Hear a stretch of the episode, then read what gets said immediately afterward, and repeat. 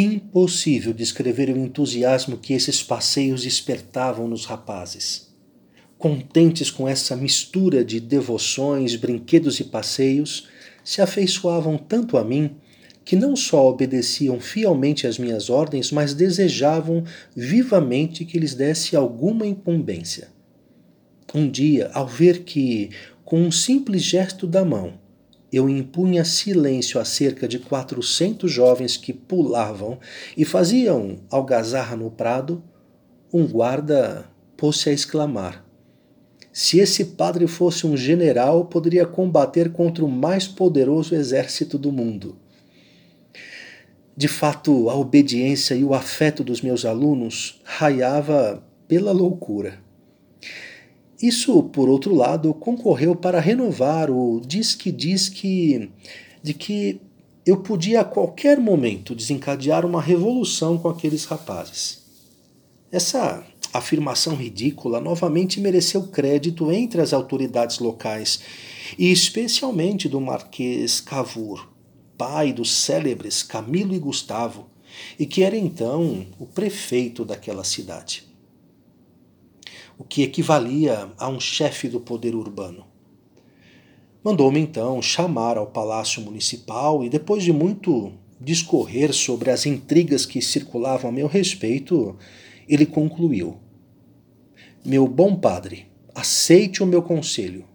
Não se meta com esses canalhas eles só causarão aborrecimentos ao Senhor e às autoridades públicas.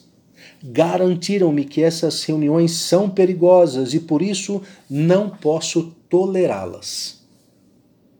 Não tenho outro objetivo, senhor Marquês, eu lhe respondi, que não o de melhorar a sorte desses pobres filhos deste povo.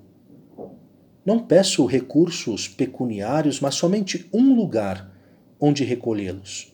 Espero desse modo diminuir o número dos desordeiros e dos que vão parar na cadeia. Engana-se, meu bom padre, ele me respondeu. O senhor se cansa inutilmente. Não posso lhe arranjar nenhum lugar, porque essas reuniões são perigosas. E onde arranjará recursos para pagar aluguéis e fazer frente a tantas despesas que lhe trazem esses vagabundos? Repito que não posso permitir essas concentrações. Os resultados alcançados, senhor Marquês, dão-me a certeza de que não estou trabalhando em vão. Muitos rapazes totalmente abandonados foram recolhidos, libertados dos perigos, encaminhados a algum ofício e não foram parar na cadeia.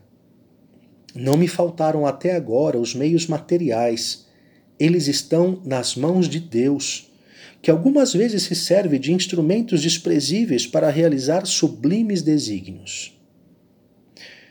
Tenha paciência, obedeça-me sem mais. Não posso lhe permitir essas reuniões. Não é por mim, senhor Marquês, mas pelo bem de tantos rapazes abandonados que talvez teriam um triste fim. Cale-se, não estou aqui para discutir. Trata-se de uma desordem e eu quero e devo impedi-la. Não sabe que qualquer reunião é proibida caso não haja legítima licença?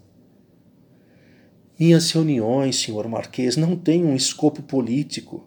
Eu ensino catecismo a meninos pobres e o faço com a licença do arcebispo.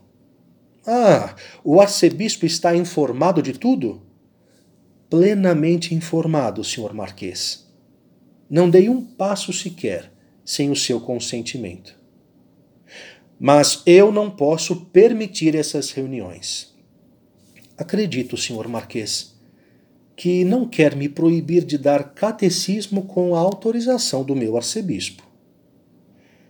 E se o arcebispo lhe disser que desista dessa ridícula empresa, o senhor oporia alguma dificuldade?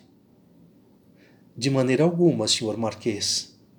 Comecei e até agora continuei com o parecer do meu superior, e uma simples palavra dele seria para mim uma ordem.